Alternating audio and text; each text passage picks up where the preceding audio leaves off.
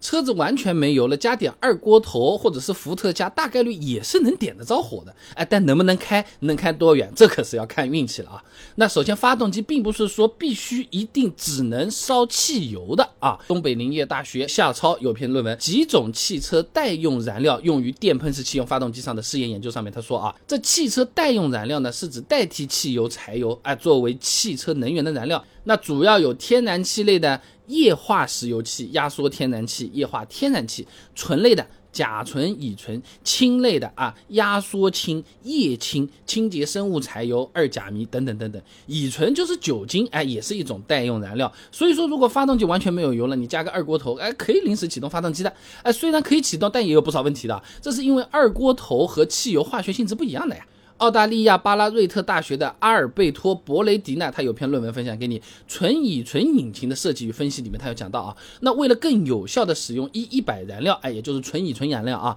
哎，发动机的喷射压力、活塞形状、压缩比等等参数的设定呢，和烧普通汽油的时候是不一样的。这就好比说你家里只有一口大铁锅，那你中餐西餐什么都是能做，做是能做，但你想要把它做好，那有可能，哎，你煎太阳蛋要个平底锅的，是不是？你又要爆炒猪肝呢，你有可能得搞一个炒锅，是吧？分开来用专用厨具，有可能是更合适的选择啊。那么没有经过调教的发动机直接加入乙醇呢，就有可能会出现抖动、缺火、噪音变大等等这些问题啊。而且如果经常这么干，可能会损害发动机的，而且还损害自己的钱包啊。这个久比犹贵啊。那吉林大学刘志峰所著论文《醇类替代燃料汽车可行性分析》里面，他有讲到过啊。这乙醇呢，对橡胶件有明显的溶胀性，哎，会使橡胶部件的扯断强度和硬度显著下降，并且呢，变性燃料乙醇对紫铜等金属材料呢，还有可能会造成腐蚀。哎，这些都还只是加乙醇的情况啊。呃，二锅头里面没那么高浓度啊，也就是五十多度，里面还有杂质嘞。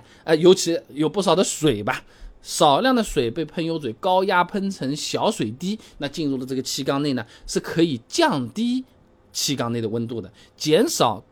爆震的，哎，听起来是不是像好事？还能降低油耗和污染物排放呢？哎，这些技术在赛车比赛里面也是有应用的。哎，少量的水，你真的是百分之四十左右的水了，都不一样的啊！啊，袁路遥发表在《内燃机与配件》期刊上面的论文《喷水技术在发动机中的应用研究介绍》啊，想要水在发动机里起到正面作用，平均每百公里的喷水量呢？几百毫升差不多了，而且喷射的时机它也很有讲究。你直接把含有百分之四十多水的这个二锅头，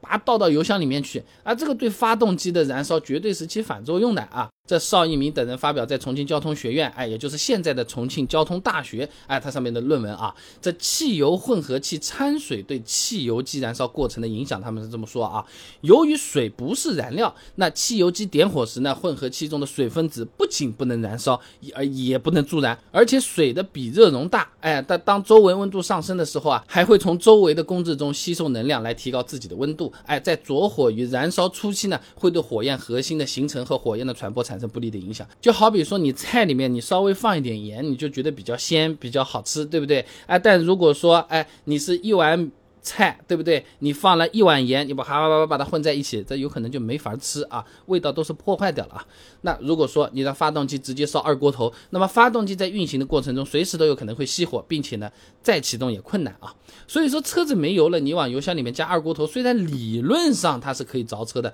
但实际上发动机它并不一定能稳定运行啊。你真的没办法，荒郊野外一只狗熊在追你了，是不是？那实在喊不到救援，没办法，你碰巧有一瓶什么二锅头，什么烈酒你试试看，你就赌一把啊，那说不定还能开一段啊。那其他任何情况下都不建议直接把酒或者是其他类似的东西你倒到油箱里面去，真的没油开了，你打个电话找个救援嘛，对不对？